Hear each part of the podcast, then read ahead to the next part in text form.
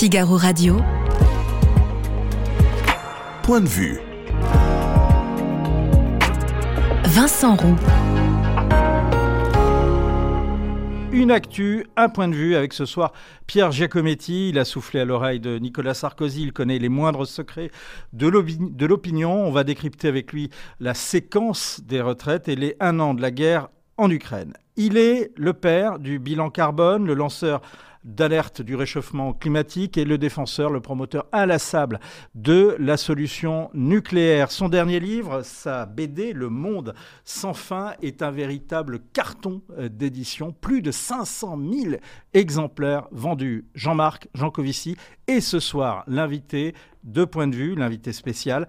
On attend vos questions, vos commentaires, vos points de vue.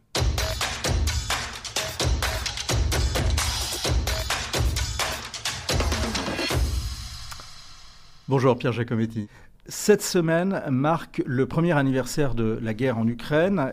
Qu'est-ce qui vous frappe le plus dans les rapports que les opinions françaises et européennes entretiennent avec ce sujet, opinion qui a été radiographiée par euh, l'IFOP pour le Figaro? Il y a un certain unanimisme dans le monde occidental, en tout cas de, dans les grandes décisions aujourd'hui, notamment au niveau de la, des principaux pays européens. Ce qui frappe, c'est... Euh, la complexité des situations d'opinion en conflit. Euh, dans le passé, à chaque fois, on a vu qu'il y avait deux ingrédients qui fabriquaient du clivage ou qui fabriquaient de la, de la divergence d'opinion. C'était la durée. Plus le conflit, plus un conflit dure, plus ça, ça met à mal le consensus. Et on le voit dans un certain nombre de pays. Et l'adhésion, et l'adhésion et la confiance dans la légitimité de l'action et dans la légitimité d'un certain nombre de décisions. Notamment, on le voit dans cette enquête avec le, clivage très important qui existe notamment en Allemagne sur la livraison d'armes à l'Ukraine. Et puis le deuxième ingrédient, c'est la montée des peurs. Et on voit bien que les pays aujourd'hui qui sont les plus sensibles en termes d'opinion publique à la peur d'un conflit plus étendu et plus euh, tragique sont les opinions où se voit monter euh, l'opposition et la résistance à, l'idée de continuer à supporter ce conflit. Donc cette enquête est intéressante parce qu'elle montre la comparaison, mais elle montre aussi une certaine solidité dans le principe de l'action hmm. en faveur de l'Ukraine et contre la Russie. Enfin, euh, une pause dans la séquence sur les retraites, avec cette semaine anniversaire de la guerre en Ukraine. Pas de manif, pas de grève, pas de débat à l'Assemblée. Quelles leçons vous tirez des, derniers jours et quel est l'état des forces, selon vous, à l'heure où nous parlons? En réalité, euh, depuis que cette réforme est engagée, on a l'impression d'un, à la fois, on est partagé entre l'impression d'un immense gâchis et d'un fossé qui s'est accentué entre les Français et le milieu politique. Euh, c'est toujours étonnant de voir les responsables politiques le soir des élections constater avec euh, émoi et parfois tragiquement la montée de l'abstention et se dire il faut vraiment qu'on réagisse, il faut vraiment qu'on trouve des solutions, il faut vraiment qu'on qu'on parle de politique différemment aux Français. quelques mois plus tard, on s'aperçoit que cette leçon-là est très très vite oubliée. Le spectacle de ces dernières semaines, sans citer ou sans pointer du doigt X ou Y, le spectacle de ces, de ces dernières semaines sur un sujet aussi central que la retraite, que le niveau de revenu des Français, pour une population qui euh, vieillit de plus en plus longtemps, qui vit de plus en plus longtemps, c'est probablement pour une majorité de Français le sentiment d'un spectacle qui n'est pas à la hauteur.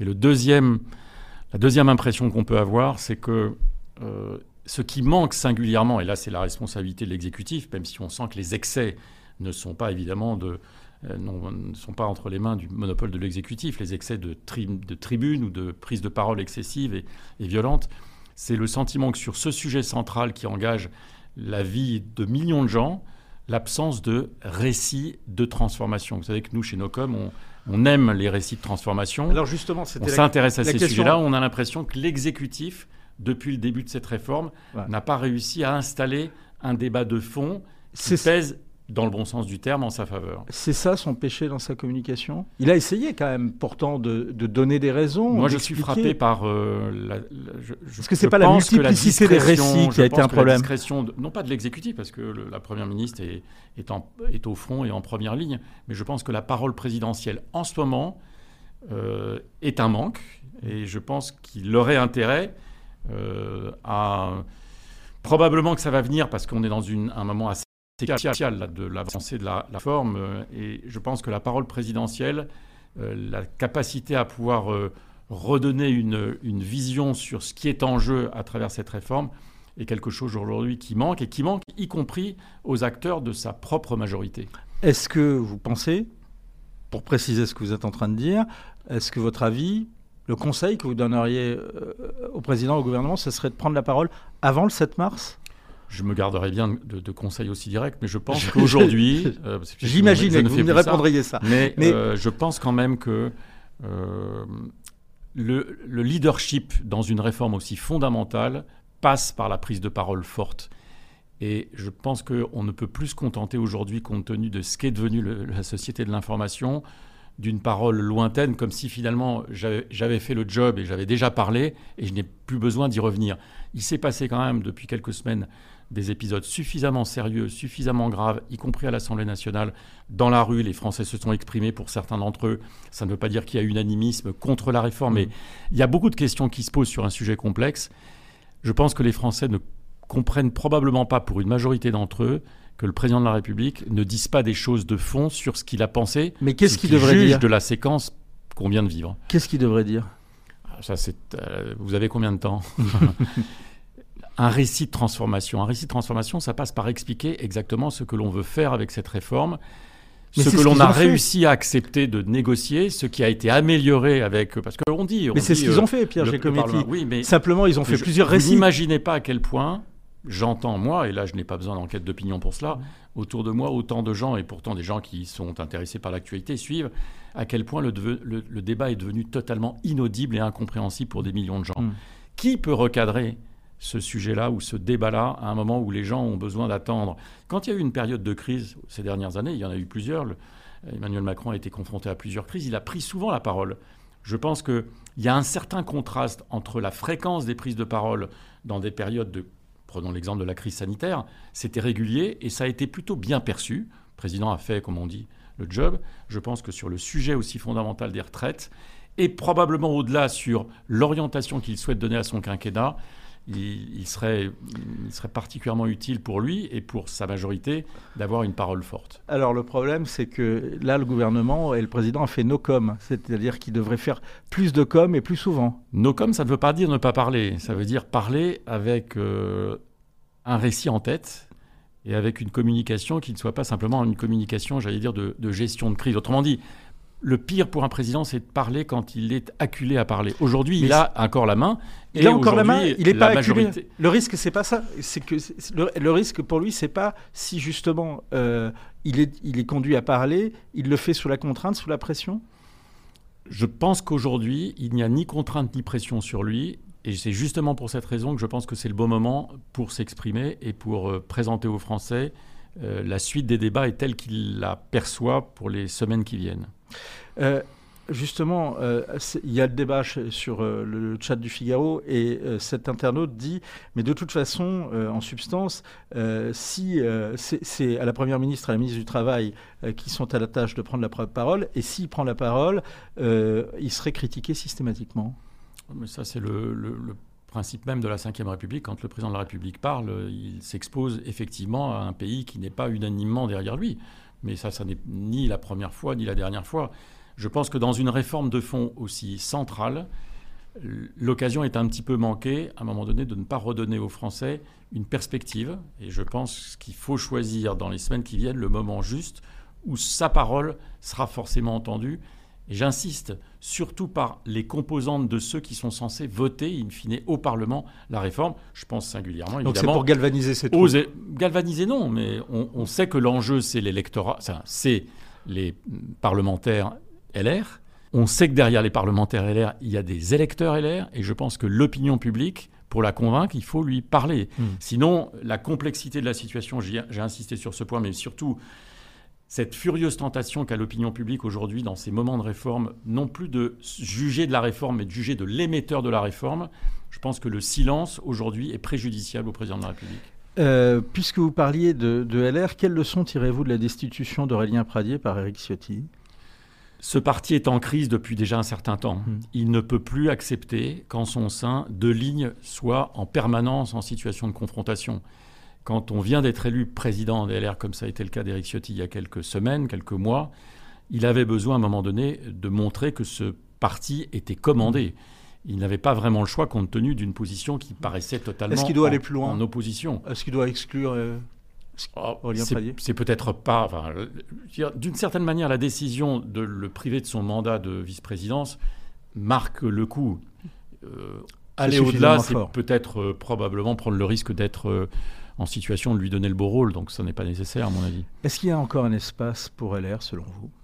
Alors, ça, c'est la, la grande question. Quand on dit, euh, quand Une on traduit votre question, est-ce qu'il peut y avoir un jour à nouveau un président de la République LR Ma réponse est oui.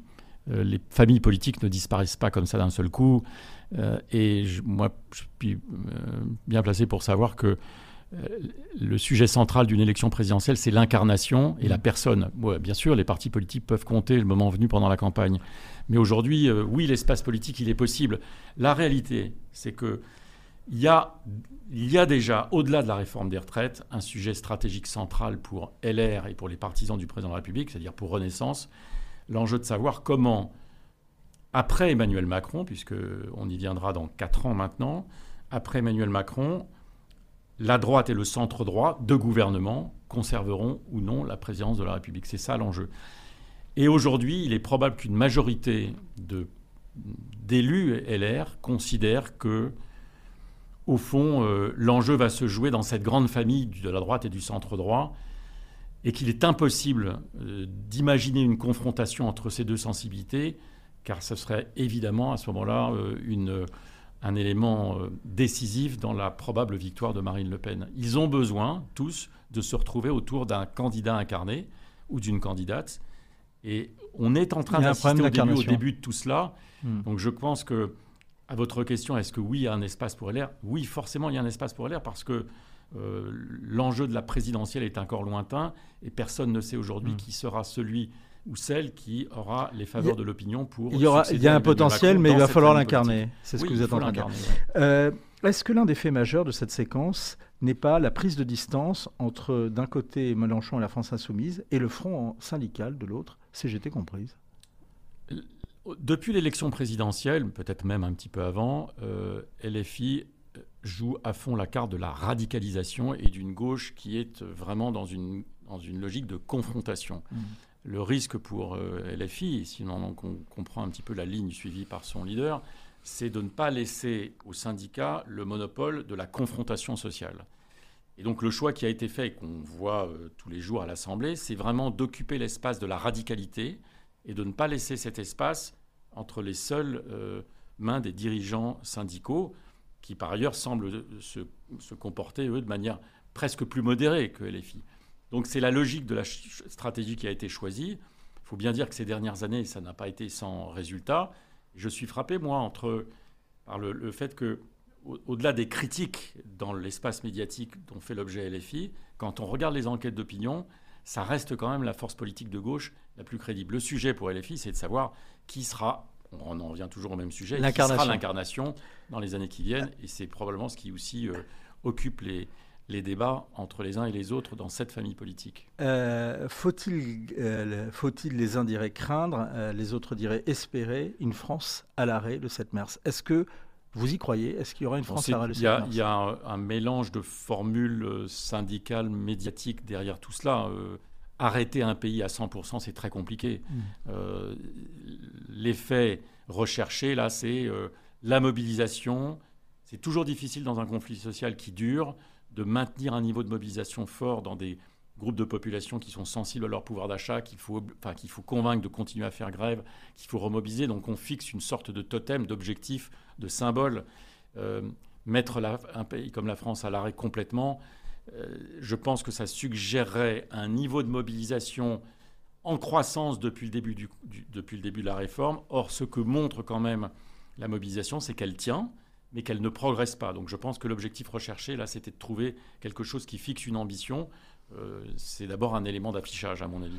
Je prends les, commentaires euh, des internautes. Euh, il y a cette, puisqu'on parlait de, la droite tout à l'heure, de la, difficulté d'incarner, Chardon Bleu qui dit les électeurs de droite veulent un candidat qui assume réellement sa position, et lui cite notamment David Lisnard. Est-ce que par exemple, quelqu'un comme, comme Lisnard pourrait être demain une figure à droite, ou bien est-ce qu'il y a encore là aussi un déficit d'incarnation? l'être déjà, et au mm. fond, le paysage est tellement dévasté, si vous voulez, que les, les, choix des Français, et l'exemple d'ailleurs d'Emmanuel Macron il y a quelques années l'a bien montré. Maintenant, on fait irruption sur le champ politique avec une extrême rapidité quand on a du talent. Rien n'empêche d'imaginer des solutions de renouvellement complet, compte tenu de l'étendue des dégâts de cette situation que je décrivais. Euh, mais je reviens au point essentiel. Aujourd'hui, au fond, et votre internaute, euh, de ce point de vue-là, a ses raisons. Euh, la droite LR considère que la droite de gouvernement aujourd'hui doit s'afficher pleinement et clairement à droite. À l'extrême droite, pas la droite radicale, mais en tout cas une droite assumée. Le reproche qui est fait par une bonne partie des élus LR, des dirigeants LR, c'est de, dire au président de la République actuelle qu'il n'assume pas suffisamment son quinquennat, qui est aujourd'hui avec cette réforme de retraite, est, est un quinquennat, qu'on le veuille ou non, de centre droit ou de droite. Et donc, le vrai enjeu aujourd'hui, c'est d'essayer de comprendre comment l'ensemble de ces forces, dont on sait qu'elles sont très vite rivales entre elles, arrivent à conjointement se retrouver autour d'une alternative qui sera une alternative post-Macron, mais qui sera destinée à faire en sorte que le centre droit et la droite soient en mesure de prétendre continuer à gouverner au-delà de 2027. Jusqu'où peut aller, selon vous, l'unité syndicale actuelle? Je trouve que ça, fait très longtemps qu'on n'a pas eu un tel front uni. Mmh. Euh, et, en, réalité, je pense. Est-ce que, ce miracle peut le faire durer ou bien est-ce qu'à un moment ça va fissurer Je ne pense pas que ça soit forcément la première des menaces. Je pense que ce qui les inquiète, c'est le débordement de la base au-delà du front syndical. On a vu dans le passé que les mouvements sociaux avaient permis de faire émerger ce risque de manière assez prégnante quand à un moment donné la base va plus vite, plus loin et plus fort, et que le front syndical se décompose simplement, euh, non pas de son fait, mais parce que les troupes euh, qu'ils sont censés contrôler ou maîtriser ne les écoutent plus. C'est ça le risque aujourd'hui pour les principales organisations syndicales. Est-ce qu'il y a un espace pour la gauche entre Macron et la NUPES? Je ferai la même réponse qu'à la question que vous me posiez sur la droite. Euh, L'incarnation. le sujet, c'est l'émergence ou non d'un leader qui soit capable de reprendre cette sensibilité-là de la gauche qu'on appelait de gouvernement. Et aujourd'hui, il n'y a aucune raison que cette option-là n'existe pas dans le paysage ou n'existe pas un jour dans le paysage. Alors, il y a le potentiel, mais est-ce qu'il y, est y, a un potentiel d'incarnation pour l'instant? Pour l'instant, on ne le voit pas. mais vous savez, ça peut venir très vite. je vous pose ma question différemment. L'une des révélations, euh, en tous les cas, ce qu'ont montré, ce montré les études de la Fondation Jean Jaurès, c'est l'existence, une persistance euh, d'un électorat euh, de gauche qui, qui, se mobilise et, qui se révèle, notamment dans cette France des, des sous-préfectures. Est-ce que Laurent Berger, par exemple, qui arrive à dont le mandat arrive à échéance à la tête de la CFDT, pourrait incarner finalement, euh, en faisant une mue, euh, pourrait incarner cette, euh, cette, gauche entre la NUPES et Emmanuel Macron. Être un grand leader syndical ou être un leader syndical important dans un pays comme la France ne veut pas dire comme automatiquement quand vous vous prétendez, vous prétendez, si tant est que ça soit son souhait, se reconvertir dans une action politique, ça ne se fait pas par un claquement de doigts. C'est une autre façon d'envisager l'action politique. Euh, du point de vue de la présence média, il n'y a aucune raison que non. Mais encore une fois, euh, ça n'est pas le même jeu, ça n'est pas le même, la même trajectoire. Là où euh, le constat que vous faites est juste, c'est que on voit bien que l'enjeu des années qui viennent, ce jeu à trois entre la gauche, la droite de gouvernement et, la droite radicale, le Rassemblement national, on sent bien que les élections présidentielles passées ont montré que ça se jouait souvent au soir du premier tour à quelques points, voire quelques décimales près. Donc c'est une bataille qui reste extrêmement ouverte euh, euh, compte tenu de l'état de décomposition du système dans lequel nous sommes.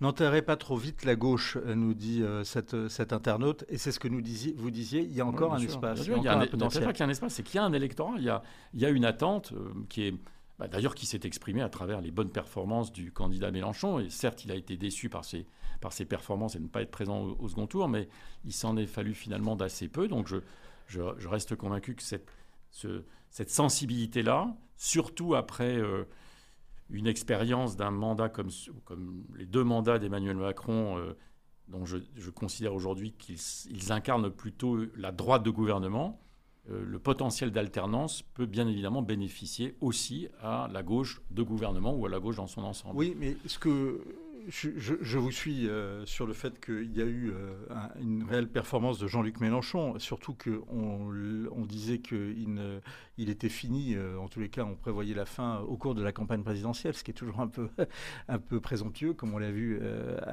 au moment de la présidentielle.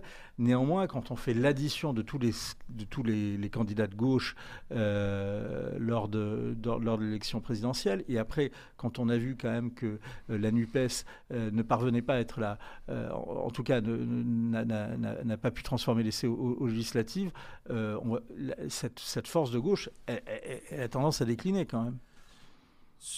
Elle décline, elle a décliné sur la séquence que vous décrivez, mais sur le long terme euh, ou sur le moyen long terme, la capacité de la gauche à incarner une alternative, et j'y intégrerai d'ailleurs des sujets dont vous allez peut-être parler dans votre discussion suivante, l'enjeu, par exemple, de la transition écologique, l'intégration d'un discours qui soit perçu comme responsable et crédible, peut aussi répondre à une attente qui est aujourd'hui mal couverte pour une partie de la population, je pense notamment aux jeunes générations. Et je pense que sur ce sujet-là aussi, il y a encore beaucoup de chamboulements possibles sur l'échiquier politique et donc beaucoup d'inconnus, mais qui mettent la gauche en situation de pouvoir un jour prétendre redevenir compétitive, mm. comme on dit. Euh, on y reviendra euh, peut-être. Euh, pour l'instant, on attend Jean-Marc Jancovici, mais il n'est pas encore arrivé. Donc pour l'instant, on poursuit la discussion, si vous le voulez bien. sur ce plateau, il y a dix jours, Jean-Claude Mailly établissait un lien de cause à effet entre la réforme des retraites et les échecs de Nicolas Sarkozy et de François Hollande après au présidentiel qui suivirent. Alors, bien sûr, François Hollande, lui, il n'a même pas eu un échec à la présidentielle, il n'a pas pu se présenter à l'élection de 2017. Mais est-ce que, euh, vous qui avez suivi notamment l'élection de 2012, euh, vous confirmez, est-ce qu'il y a un lien de cause à effet? Est-ce qu'on peut établir un lien de cause à effet? On est tous libres de, de postes rationalisés après une élection et surtout longtemps après une élection pour expliquer euh, les raisons pour lesquelles un tel a été battu ou l'autre a gagné, etc. Il n'y a jamais dans une élection une seule raison de fond ou un seul épisode mm. ou un seul événement ou un seul incident qui explique tout quand un président de la République décide de réformer avec une réforme impopulaire, il assume de prendre forcément un risque où il ne va pas plaire à tout le monde, où il va créer forcément une interrogation, une inquiétude. Euh, la réforme a été finalement votée, euh, elle a pu euh, prendre effet. C'était de la responsabilité du président de la République de respecter l'un de ses engagements en assumant toutes les conséquences. Mais aujourd'hui, c'est très difficile de dire a posteriori, euh, voilà la raison pour laquelle le président de la République a perdu l'élection présidentielle à 51,5 contre 48,5. Mais est-ce que vous vous êtes dit à un moment, euh, par exemple en 2012, euh, Sarkozy a perdu à cause de la réforme des retraites et de la réforme non, en 2012 C'était pas forcément le point central d'explication. D'ailleurs, vous-même, médias, n'avez pas mis cet élément comme un élément central de... Vous savez, une élection présidentielle à l'époque, c'était presque une élection présidentielle, j'allais dire claire, au sens où, hmm. comme sous la Ve République, assez souvent, ça se joue à 51-49. Et puis c'était une élection autour de l'incarnation, là, pour le coup. Oui, on avait vraiment là un vrai, une vraie confrontation euh, avec des vrais choix. Euh, ça a été le cas en 2007 contre euh, Ségolène Royal, Nicolas Sarkozy. C'est le cas en 2012 avec François Hollande. Ça joue à assez peu de choses, finalement, dans une capacité à rassembler le mieux possible son camp et parfois de ne pas pouvoir atteindre cet objectif de passer la barre des 50. Mais est-ce qu'il y a une seule raison qui explique le fait qu'il lui a manqué un point et demi? Je ne crois pas à ces, raisonnements post, euh, lointains, post-élection. Euh, il y a euh, deux ans, vous identifiez une fracture sociale après le, après le Covid. D'abord, en quoi elle a consisté à l'époque? Et aujourd'hui où on en est. Mais d'abord à l'époque, en quoi elle consistait? En fait, c'est pas euh, pas forcément il y a deux ans que ce constat que nous faisons euh, euh, est établi en France. Il y a en France, au-delà du clivage gauche-droite traditionnel, deux courants d'opinion qui sont aujourd'hui assez équilibrés. Et ça ressemble presque à un, référendum serré ou à un second tour de présidentiel à 50-50. Il y a au fond un courant d'opinion qui privilégie l'idée qu'il faut transformer la France en profondeur pour l'adapter au monde qui change. C'est aujourd'hui un petit peu moins de 50% des Français qui pensent ça. Et puis il y a une proportion un tout petit peu plus significative, mais à peine, je parle de 52, 53, 54% de Français qui considèrent que l'objectif aujourd'hui dans la transformation, c'est d'abord de préserver l'identité de la France pour la protéger mmh. contre les effets néfastes, selon eux, de ce monde qui est en train de changer devant nous. Et ce clivage-là, aujourd'hui, il traverse toutes les familles politiques. Il n'y a pas une gauche conservatrice ou une droite conservatrice contre une gauche ou une droite qui serait ouverte au monde. Dans toutes les générations, dans tous les milieux sociaux, ce débat de fond entre oui, il faut transformer pour s'adapter ou non, il faut d'abord se protéger, c'est quelque chose de très présent. Et c'est probablement ce qui explique le fait que quand vous regardez l'Assemblée nationale aujourd'hui et que vous regardez les différentes composantes du paysage politique, ces courants euh, contradictoires sont présents. On a parlé tout à l'heure de LR. Ce qui se passe entre Pradier et Ciotti exprime un petit peu ça d'une certaine manière. Dans toutes les familles politiques, il y a aujourd'hui, et notamment dans les familles politiques qui ont gouverné ce pays pendant des décennies, il y a cette, espèce de, position un petit peu délicate de savoir où est-ce que finalement est la, bonne voie. Est-ce qu'il faut vraiment transformer euh, et y aller franco ou est-ce qu'il faut préserver d'abord ce que nous sommes? Ça renvoie au débat sur l'Europe. Vous vous souvenez que l'expression finalement électorale la plus significative de ce dont on vient de parler, c'est le référendum de 2005. Ce référendum de 2005, il a beaucoup marqué la vie politique française à l'époque, quand le non l'a emporté, de manière extrêmement euh, claire. Il renvoyait à cette même interrogation de qu'est-ce qu'on fait de ce pays, où est son identité, comment va-t-il évoluer, comment va-t-il se transformer, qui va-t-il laisser sur le bord de la route, comment va-t-il évoluer en faisant en sorte que le consensus reste une donnée significative dans notre pays autour de valeurs communes. C'est ça que les Français se posent. C'est pour ça que j'insistais sur ce point au début. Je trouvais que la réforme des retraites était une occasion manquée dans la capacité à expliquer aux Français la nécessaire transformation. Nous, quand on travaille sur les sujets de transformation chez nos coms, on dit souvent pour qu'une équation de la transformation fonctionne, il faut que les gens comprennent que ce qui est bon pour le pays est bon pour eux. Aujourd'hui, on a le sentiment les politiques passent beaucoup de temps à expliquer qu'est-ce qui est bon pour la France, en oubliant un tout petit peu parfois qu'est-ce que ça veut dire du point de vue du bénéfice pour nous. Et c'est probablement cette équation-là qui manque singulièrement aujourd'hui à ce débat sur les retraites. Euh, ce qui est quand même euh, frappant dans ce que vous dites, c'est que euh, cette fracture entre finalement ceux qui veulent euh, qui veulent préserver euh, l'identité de la France face au monde qui change, euh, traversent non seulement les partis politiques, mais les générations. Est-ce que, y compris, par exemple, on, est, on a, par exemple, des, des personnes, des, des plus de 65 ans qui veulent à tout prix que la France encore se réforme pour s'adapter au monde qui change, par rapport à des jeunes qui, sont, qui veulent que la France préserve l'identité Là aussi, les stéréotypes pourraient laisser penser que les jeunes générations sont massivement orienté vers la transformation accélérée. Ce n'est pas le cas. C'est très partagé dans les jeunes générations sur cette question, sur cet indicateur qu'on a identifié euh, il y a quelques années avec, euh, avec les équipes de NOCOM.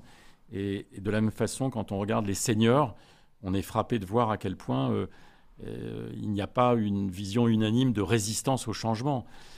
on parle des effets de génération, mais on parle aussi, il faut parler aussi de la relation à la question sociale. C'est vrai que plus la population est en situation, plus l'opinion publique est en situation d'inquiétude économique et sociale, notamment sur les questions de niveau de vie, de pouvoir d'achat, plus se construit la résistance à une transformation non expliquée ou non perçue comme positive.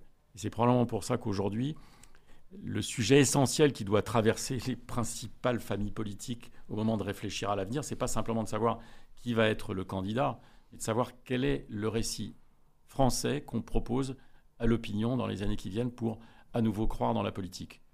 Et je pense qu'une des raisons de cette abstention massive auquel on assiste ces dernières années vient du fait que les Français ont le sentiment que les politiques ne produisent plus ce fameux récit national que leurs aînés euh, ont pu peut-être euh, travailler de manière plus significative et de manière plus claire. Euh, est-ce que justement la problématique euh, que vous résumez justement sur ces deux indicateurs, moi j'ai trouvé ça passionnant parce que c'est assez rare de justement de raisonner comme ça, euh, n'est pas le résumé finalement des, des, clivages des deux dernières élections entre Emmanuel Macron et Marine Le Pen, entre le candidat qui a été, en tout cas, une incarnation reconnue comme telle parce que euh, ce qu'on appelait les, Anywhere, Emmanuel Macron, et, Marine Le Pen qui a été euh, bon an, mal an, euh, l'incarnation des candidats, euh, des, gens ordinaires, pour reprendre l'expression de Christophe Guilluy, ou, euh, ou, de, ou des somewhere, même si elle a, elle a essayé d'avoir un positionnement, elle, plus social et moins identitaire que, que son père ou que les, les gens de cette, de cette mouvance. Quand notre partenaire l'IFOP a commencé à poser cette question au lendemain de l'élection d'Emmanuel Macron en juin 2017, le rapport de force entre ces deux sensibilités était nettement à l'avantage de ceux qui prenaient une transformation pour adapter le pays, de l'ordre de 65%. Six ans plus tard, euh, le rapport s'est inversé, on est désormais à 48-52 au profit de ceux qui privilégient plutôt une France qui se protège. C'est ça le sujet. Au-delà de la réélection d'Emmanuel Macron, cette sensibilité d'opinion dominante, évidemment, interroge et interpelle toutes les formations politiques. C'est comment est-ce qu'on trouve l'équation juste entre la nécessité d'adaptation et la capacité à se protéger et à préserver son identité. C'est probablement l'une des clés du prochain récit français de la prochaine présidentielle. Un immense merci euh, Pierre Giacometti euh, et pour toutes euh, ces précisions. Et je recommande justement ces études. Elles sont sur le site de Nocom, votre cabinet, avec ces études et des analyses comme celle-ci. Mais il y en a d'autres qui sont très intéressantes. Nocom.com, bien évidemment. merci beaucoup Pierre Giacometti. Merci. Figaro Radio. Point de vue. Vincent Roux. Il est euh, justement un objet très intéressant pour les communicants, euh, souvent clivant, toujours passionnant. Jean-Marc Jancovici est notre invité. On va parler euh, d'actualité aussi, et aussi de son dernier livre, un carton d'édition, plus de 500 000 exemplaires vendus. On va lui demander aussi son avis sur l'actualité, en particulier sur les sujets actuels, comme la réforme des retraites, dont Sandrine Rousseau parlait en ces termes. Le corps le dit, ça n'est pas indispensable de faire cette réforme. Le corps écrit même que c'est un problème de recettes et non pas un problème de dépenses. Donc réglons le problème de recettes et, ne, nous attachons pas à, diminuer les droits des personnes qui euh, déjà en ont très peu. Et puis la troisième chose, c'est que c'est une réforme climaticide, une réforme qui se fonde sur la croissance pour financer un système de protection sociale. Aujourd'hui est une réforme climaticide. Et vraiment, la situation est suffisamment grave pour qu'on prenne cet argument au sérieux. Il y a 2500 études dans le monde qui montrent que plus on travaille, plus on émet du carbone. Et qu'en fait, la réduction du temps de travail est une mesure écologique. Il y a toutes les écoles, il y a des gens qui veulent qu'on crache dedans quasiment. bon, voilà, euh, on est en direct. Bonjour Jean-Marc Jean ici. Mais on peut parler justement sur les différentes écoles qu'il y a autour euh, des, micros. Euh, on vient d'entendre Sandrine Rousseau qui justement dit que la, la croissance finalement pose un problème écologique. Est-ce que c'est votre point de vue? Ah ben, ce qui est sûr, c'est que les problèmes d'environnement que nous avons aujourd'hui sont des conséquences de la mise en route de flux physiques de plus en plus importants qui ont été ceux d'une activité économique de plus en plus importante. Qu'est-ce que c'est que l'activité économique quand on regarde depuis la révolution industrielle? C'est produire en quantité croissante des tables, des chaises, des voitures, des maisons, euh, des appareils, des pistolets à eau euh, et des t-shirts. Hmm. Et à chaque fois qu'on fait ça, on prend dans l'environnement des ressources, on les transforme et on obtient à la fois le produit de la transformation qui nous intéresse, la maison, le t-shirt, etc., et des sous-produits indésirables qui ne nous intéressent pas du tout et qui s'appellent la pollution.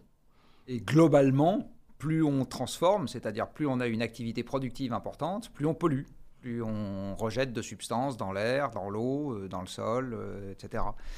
Donc euh, la croissance économique, c'est la croissance de la production, et donc, c'est la croissance des rejets. Globalement, c'est tout à fait le cas. Si on regarde en particulier le rejet principal qui occupe mon activité professionnelle de façon centrale, c'est-à-dire la question des émissions de gaz à effet de mmh. serre, euh, elles, ont, accompagné depuis un siècle et demi euh, l'augmentation de la taille de l'économie de façon euh, parfaitement corrélée. Alors, on va y revenir. Justement, puisque on entendait Sandrine Rousseau parler de la réforme des retraites, êtes-vous de ceux qui pensent que le débat sur les retraites occulte les vrais enjeux et en particulier les enjeux liés aux thématiques euh, qui vous sont chères, euh, le climat, le réchauffement climatique. Alors c'est amusant parce que, coïncidence du calendrier, j'ai vu passer hier une euh, tribune de Jacques Attali dans les échos. Alors je ne suis pas toujours d'accord avec ce que raconte Jacques Attali, mais là en l'occurrence j'ai trouvé qu'il posait une question qui était drôlement bien sentie.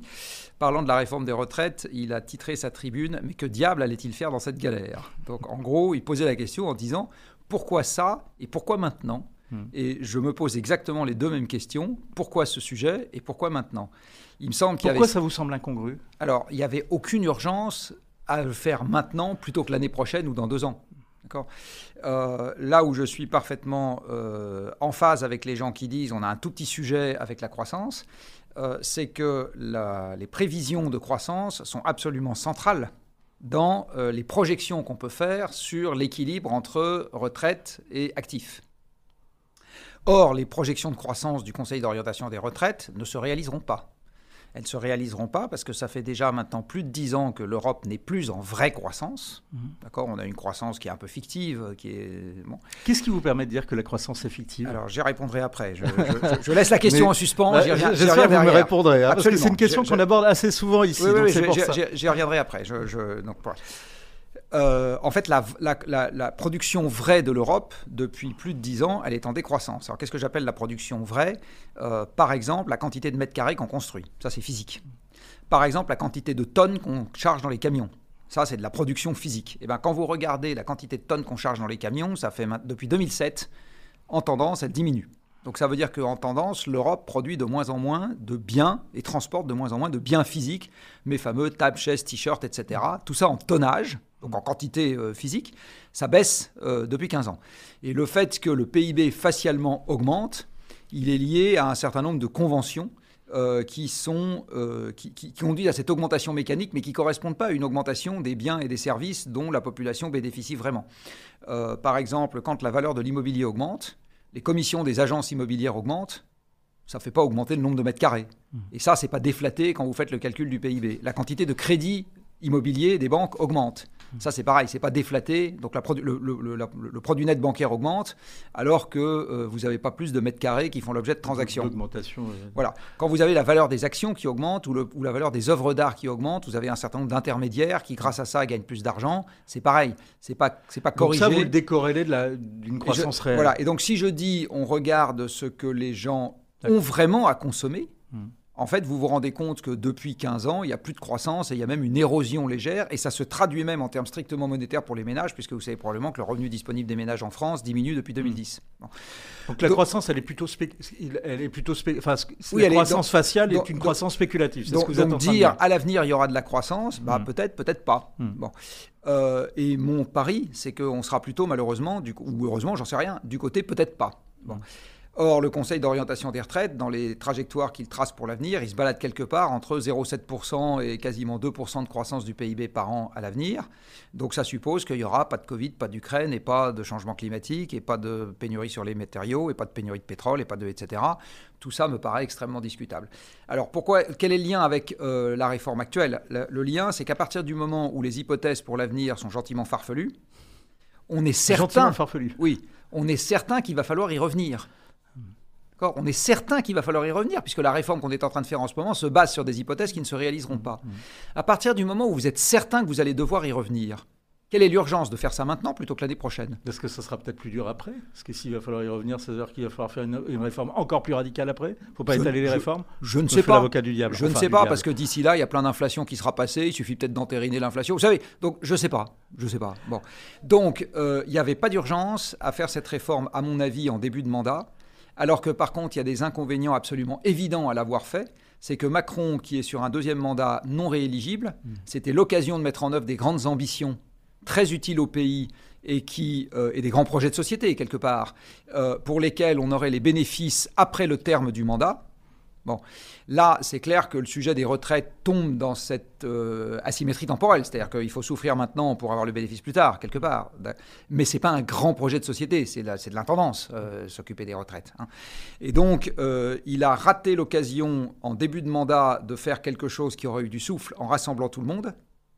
Et une fois qu'il a commencé par crisper le pays en le divisant en deux sur quelque chose qui est un problème d'intendance important, mais ça reste un problème d'intendance, il a, il a quelque part, il s'est mis en position de faiblesse Hmm. pour derrière euh, faire un, un, euh, un grand projet égolien euh, d'ambition pour le pays. Voilà, donc, donc euh, je suis tout à fait d'accord avec, euh, avec Attali euh, quand il dit mais qu'est-ce qui lui a pris de commencer par ça? Je pense effectivement, qu'est-ce qui lui a pris de commencer par ça?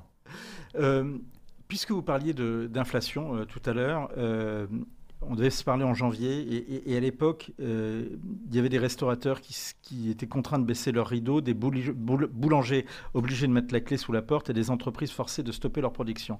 Est-ce que euh, tout ça, c'était à cause justement de l'explosion des prix de l'électricité? Est-ce qu'on est entré enfin dans l'ère de la sobriété que vous appelez de vos voeux? Alors non, parce que la sobriété, on est entré dans l'ère de la pauvreté, mais pas dans l'ère de la sobriété. Je m'explique. Euh, dans ma nomenclature à moi, les manières d'économiser de l'énergie, euh, je les décompose en trois morceaux. Il y a un morceau qui s'appelle l'efficacité. Donc l'efficacité, je vais prendre le boulanger, il vous fournit le même pain, et il l'a cuit à la même température, mais son four a demandé moins d'électricité pour cuire le pain. Il est plus efficace, il est mieux isolé, euh, etc. D'accord? Ça, c'est de l'efficacité. La deuxième, euh, la deuxième notion, c'est la sobriété. Donc la sobriété, c'est vous vous priver délibérément d'un produit ou d'un service pour économiser euh, la production et les ressources correspondantes. Alors je ne vais pas prendre l'exemple du pain, parce qu'on ne peut pas imaginer que vous arrêtez de manger du pain. C'est pas un truc qui est très très euh, assimilé à des excès, on va dire, de manger du pain. Il y a débat. Voilà. Mais euh, la, personne, la personne qui a la grosse voiture de luxe qui est garée juste devant l'entrée de l'immeuble, là. Euh, il y a débat pour savoir si elle est si grosse que ça et si elle est de luxe que ça. Ah, elle est tout à fait grosse et de luxe. Je ne donnerai pas la marque, mais je vous assure que c'est grosse et de luxe. Euh, décide de ne plus utiliser sa voiture et de prendre un abonnement Vélib. Hmm. Euh, délibérément, hmm. d'accord? Ça, c'est de la sobriété. Hmm. Bon. Euh, quand le gilet jaune ne prend plus sa voiture parce qu'il n'a pas les moyens de payer son plein, ça, c'est pas de la sobriété, c'est de la pauvreté. Donc la sobriété et la pauvreté, c'est les, mêmes gestes physiques. Mhm. Je, change de type euh, de mode de vie, mais dans la sobriété, je l'ai choisi. Dans la, dans la pauvreté, je l'ai subi. Donc là, l'exemple que vous me donnez sur le boulanger, c'est quelque chose qui est subi, donc ça ne rentre pas dans la catégorie de la sobriété pour moi. Euh, est-ce que le facteur prix, on le voit notamment justement avec les questions de facture d'électricité, et ça ne s'arrête pas, ça continue, on le voit, est-ce que ça va faire naturellement le travail de réduction de consommation énergétique Alors oui, mais euh, d'une mauvaise manière. Il euh, y, a, trois façons, il y a deux façons plus exactement, euh, d'avoir une contrainte qui vous impose une baisse de votre consommation de quelque chose. Il y a la contrainte par les prix, le prix monte, vous ne pouvez plus le payer, vous en consommez moins. Et il y a la contrainte réglementaire, on vous demande par voie de réglementaire de moins consommer de quelque chose. Alors je vais prendre l'exemple de l'énergie de chauffage. Euh, l'énergie de chauffage, l'option A, c'est le gaz et le fioul voient leur prix fortement monter, donc vous en consommez moins. Option B, on vous dit, euh, vous devrez vous débarrasser de votre chaudière à gaz pour remplacer ça par un poêle à bois ou une pompe à chaleur. Et là, vous allez aussi consommer moins de gaz euh, par la force des choses. Si vous prenez l'option réglementaire, vous avez la possibilité de planifier quelque chose. Parce que la réglementation, vous pouvez dire c'est à telle date, c'est à telle vitesse, euh, c'est de telle manière, etc. Ça va bien avec une planification. Si vous prenez l'option prix, c'est plus difficile de planifier parce que si vous augmentez le prix du gaz, vous ne savez pas trop si le ménage en face, il va garder sa chaudière à gaz et baisser le thermostat, euh, garder sa chaudière à gaz et couper le chauffage dans une pièce sur deux, euh, garder sa chaudière à gaz, remplacer sa chaudière à gaz par un poêle, par une pompe à chaleur déménager, enfin vous savez pas trop ce qu'il va faire. Quand vous êtes dans la réglementation, en général, vous savez mieux ce qu'il va faire parce que vous lui imposez de faire des choses et donc c'est mieux pour planifier et notamment pour planifier la production des alternatives qui va en face. Si vous attendez la hausse de prix, c'est quelque chose qui perd sur les deux tableaux parce que vous avez l'inconvénient de ne pas avoir planifié l'alternative puisque euh, la hausse de prix, elle ne dit pas immédiatement quelle est l'alternative et en plus vous perdez l'argent parce que, à la différence d'une hausse de prix qui arrive par la fiscalité, dont les Français ont horreur, comme chacun sait, quand la hausse de prix arrive par la hausse des prix de marché, globalement, c'est un appauvrissement du pays. Ça veut dire qu'on doit acheter plus cher les hydrocarbures mmh. aux pays euh, exportateurs. Donc c'est un transfert net d'argent de la France vers les autres pays.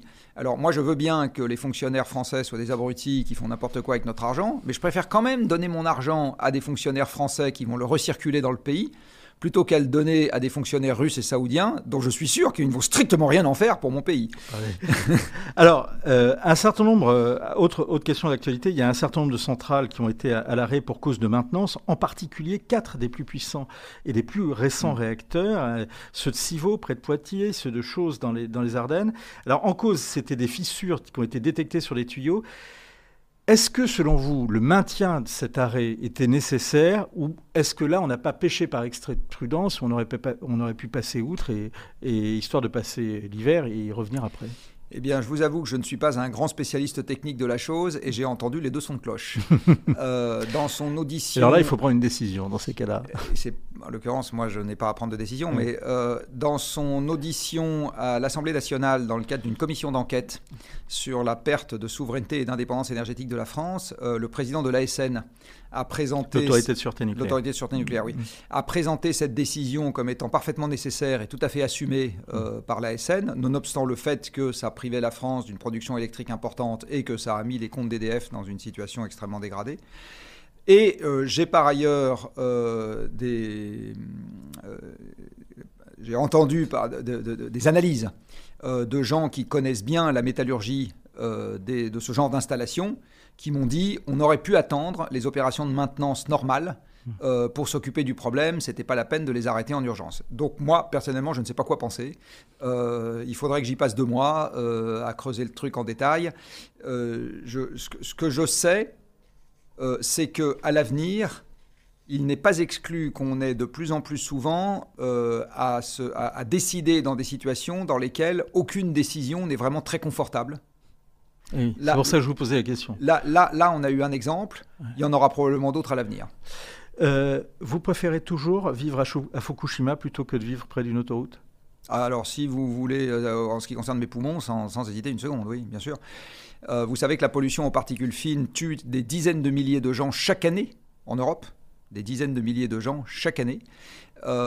Fukushima n'a pas tué une personne à cause du surplus de rayonnement relâché dans l'environnement. Merci Jean-Marc Vorkovici pour ces premières réponses. Il y a une semaine, Louis Gallois était l'invité de cette émission. Euh, nous lui avons demandé ce qu'il pensait d'un mouvement d'étudiants.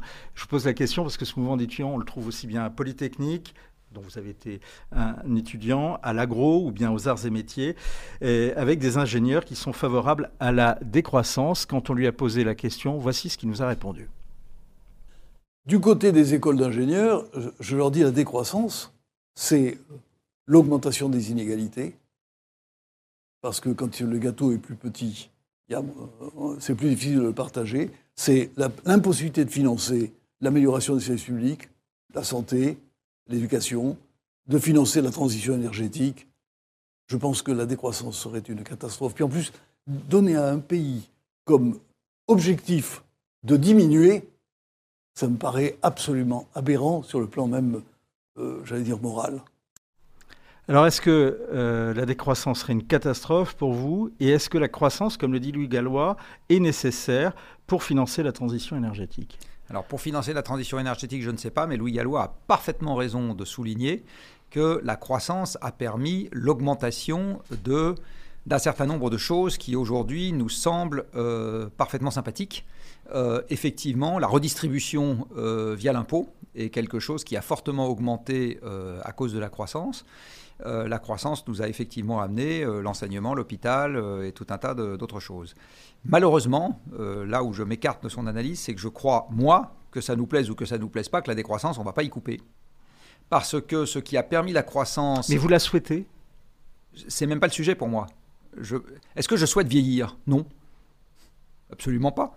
Est-ce que je vieillis? Oui, c'est un fait. Donc c'est-à-dire que la décroissance pour vous vous semble inéluctable Oui, elle est inexorable pour moi. Euh, elle est aussi inexorable que le fait que je vieillisse euh, et aussi sympathique ou peu sympathique selon la façon qu'on va avoir de le, gérer.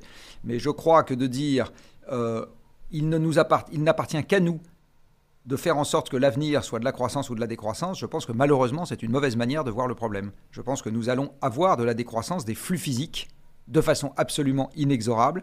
Et donc, ça sera physiquement plus dur de construire un mètre carré, physiquement plus dur de déplacer une tonne à 100 km/h, physiquement plus dur de faire un mètre carré de tissu rapidement. Ça sera physiquement plus dur.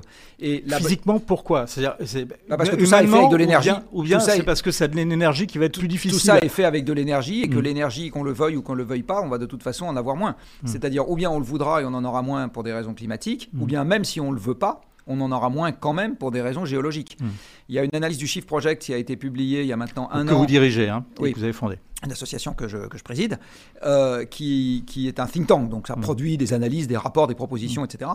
Et il y a un an, on a publié une analyse très exhaustive des possibilités d'approvisionnement en pétrole de l'Europe jusqu'en 2050. Alors en fait, le travail qu'on a fait, c'est qu'on a regardé la quantité de pétrole qui sortirait du sol, du sous-sol plus exactement, des 16 premiers fournisseurs de l'Europe d'ici à 2050 Et la réponse, c'est que la production des 16 premiers fournisseurs de l'Europe, qui sont aussi les 16 premiers producteurs mondiaux, sauf le Brésil et le Canada, serait divisée par deux d'ici à 2050, ce qui veut dire que leurs exportations vers l'Europe, puisqu'ils vont d'abord servir leur population domestique, hein, se va être divisé par n'importe quoi entre 2 et 20. Donc de toute façon, même si on ne veut pas des hydrocarbures, on va en avoir considérablement moins. Et il va bien falloir qu'on s'organise en conséquence. Ça refait le lien avec ce que je disais tout à l'heure sur euh, notre cher président et ses retraites. Il me semble que d'organiser le pays en fonction de ce que je viens de dire et, de, et dans un deuxième temps de savoir comment est-ce qu'on organise les retraites dans ce truc d'ensemble, Mm. c'était mettre le problème dans le bon ordre. Euh, les, les problèmes dans le bon ordre. Donc là, euh, ce que je dis simplement, c'est que la décroissance physique, la, dé- la- la diminution des flux physiques qui structurent l'économie, on ne va pas y couper. Et donc la bonne question, c'est comment est-ce qu'on s'organise en conséquence? Et le mouvement des jeunes ingénieurs aujourd'hui, dans les, dans les écoles, je ne sais pas tant s'il est de souhaiter la misère du monde ou de souhaiter qu'on prenne acte des réalités du monde et que enfin on fasse des efforts pour faire en sorte de gérer le monde tel qu'il va être et non pas tel qu'on aimerait qu'il soit. Est-ce que la démondialisation pourrait justement conduire euh, à une sobriété dans un certain nombre de domaines, notamment euh, dans celui de l'alimentation qui vous est cher? Euh, Aujourd'hui, on a du bœuf argen- argentin, du mouton zélan- néo-zélandais, on voyage. Alors là pour, là, pour le coup, il faudrait l'organiser. Alors d'abord, la démondialisation, elle est déjà un tout petit peu en route. Euh, depuis 2008, la part du commerce international dans le PIB a déjà perdu, alors je vais vous dire un truc de mémoire, elle a déjà dû perdre 10%. C'est-à-dire qu'en 1970, sauf erreur de ma part, les échanges internationaux représentaient 25% du PIB mondial. C'est monté jusqu'à 60% du PIB mondial en 2008, qui a été le maximum historique. Et depuis, il me semble que c'est redescendu à 50%. Il se trouve que les échos ont publié un graphique là-dessus, pas plus tard qu'hier. Bon. Euh, je suis désolé de citer un concurrent. Euh, et donc, Ça fait deux fois. oui, c'est pas, pas sport, je suis d'accord avec vous. Euh, et donc, le, donc la démondialisation, elle est, elle est déjà à petite vitesse euh, un peu en route. En ce qui concerne l'agriculture, il se, parce que c'est des exemples que vous avez cités, il se trouve que la France euh, est quand même plutôt du bon côté de la barrière, au sens où on a un grand territoire, on a beaucoup de surfaces cultivables, et aujourd'hui, si on importe tous les produits que vous avez cités, on importe de plus en plus de poulets étrangers, on importe de plus en plus de bœufs étrangers, on importe, etc. Alors bon, on ne fait pas pousser beaucoup d'oranges chez nous, mais il y a quand même beaucoup de choses qu'on peut faire pousser chez nous. C'est plutôt dû à des structures de marché, plutôt qu'à l'impossibilité physique de faire tout ce qu'on pourrait faire chez nous. Euh, donc ça, c'est quelque chose qui s'organise, mais ça, c'est un, sujet de- comment dire, de cadre global. Euh, il se trouve que l'Europe s'est dotée d'un cadre global sur l'agriculture qui, à mon avis, n'est pas adapté aux défis que nous allons avoir pour l'avenir. Euh, et c'est un problème qui doit se traiter au niveau européen, puisque euh, c'est- à l'Europe que nous avons confié la compétence euh, en la matière. Il nous reste peu de temps, Jean-Marc Jean- Janco ici. Qu'est-ce qui vous révulse le plus, un climato-sceptique ou un antinucléaire? Un indifférent à la question euh, me- me- m'ennuie encore plus. C'est-à-dire qu'aujourd'hui, je suis beaucoup plus inquiet de l'existence d'une classe politique et d'une classe dirigeante économique qui n'a pas l'air de réaliser dans quel monde on va vivre que d'un antinucléaire ou d'un climato-sceptique. Est-ce que euh, vous demandez toujours au gouvernement de vous accorder 3 heures pour une explication Vingt. Et- 20 heures Oui, 20 heures, oui. 3 heures pour Emmanuel Macron. Oui, heures Est-ce que vous êtes Macron. capable de faire un prix à une heure, comme vous Euh, l'avez fait Est-ce que vous devenez expert comptable en 30 minutes? Non. Donc à partir du moment où il y a un sujet vraiment important, Mm. Euh, sur le- qui, est, qui est vraiment structurant, j'insiste, euh, pour l'avenir du pays, il me semble que ça vaut bien 3 heures. Que répondez-vous à ceux qui pensent que le renouvelable est plus sûr que le nucléaire? Que c'est faux. Euh, vous avez des. Alors ça dépend de ce qu'on appelle sur quel plan. Euh, ça dépend sur quel plan. Euh, sur le plan sanitaire, c'est inexact. Euh, vous avez des analyses, enfin des, des travaux de médecins qui ont été faits, euh, qui donnent le nombre de morts par gigawattheure ou mégawattheure ou térawattheure des diverses sources de production électrique. La journaliste Berger est venue sur ce plateau et elle nous a dit que le les éoliennes sont le prochain euh, scandale sanitaire. Alors je ne sais pas si c'est le prochain scandale sanitaire, mais en tout cas, ce que je sais, c'est que euh, si vous mettez dans les renouvelables les barrages, Mm. ils ont beaucoup plus tué que les centrales nucléaires, beaucoup. Euh, et euh, même sans mettre les barrages, euh, les autres, vous avez des accidents de mine, vous avez parce qu'il faut les métaux pour faire les éoliennes et les panneaux solaires. Et en fait, si vous comptez ce genre de trucs, vous vous rendez compte que c'est kiff kiff euh, avec le nucléaire. La raison pour laquelle on a fermé Fessenheim, c'est pour montrer à EDF qui est le chef. C'est ce que, c'est dites-vous à nos confrères de Marianne, ce que vous a confié le délégué interministériel à la fermeture de Fessenheim, Absolument. Francis Roltangui. Vous confirmez qu'il vous a bien dit ça? Oui. C'était pour montrer à EDF qui était le chef et pas pour des questions environnementales. Alors, c'était peut-être aussi pour des questions environnementales euh, invoquées, je ne sais pas, mais en tout cas, je vous confirme que j'ai bien entendu ça dans le bureau de M. Roltangui. Oui. Jean-Marc Jancovici, Le Monde sans fin, avec Christophe, euh, Christophe Blain. C'est aux éditions euh, d'Argo. Il n'y a aucun erratum de l'éditeur, je tiens à le préciser. c'est absolument passionnant, ça, vaut son prix et c'est vraiment captivant. On ne le quitte pas. Ça pose des problèmes sociaux dans son entourage parce que vous passez ben, votre week-end avec la, avec la BD, ça vaut le coup. C'est donc aux éditions d'Argo. Merci beaucoup euh, Jean-Marc Jancovici euh, d'être venu euh, ici dans les studios du Figaro. Vous reviendrez nous voir? Peut-être. Ah, j'espère. Merci beaucoup.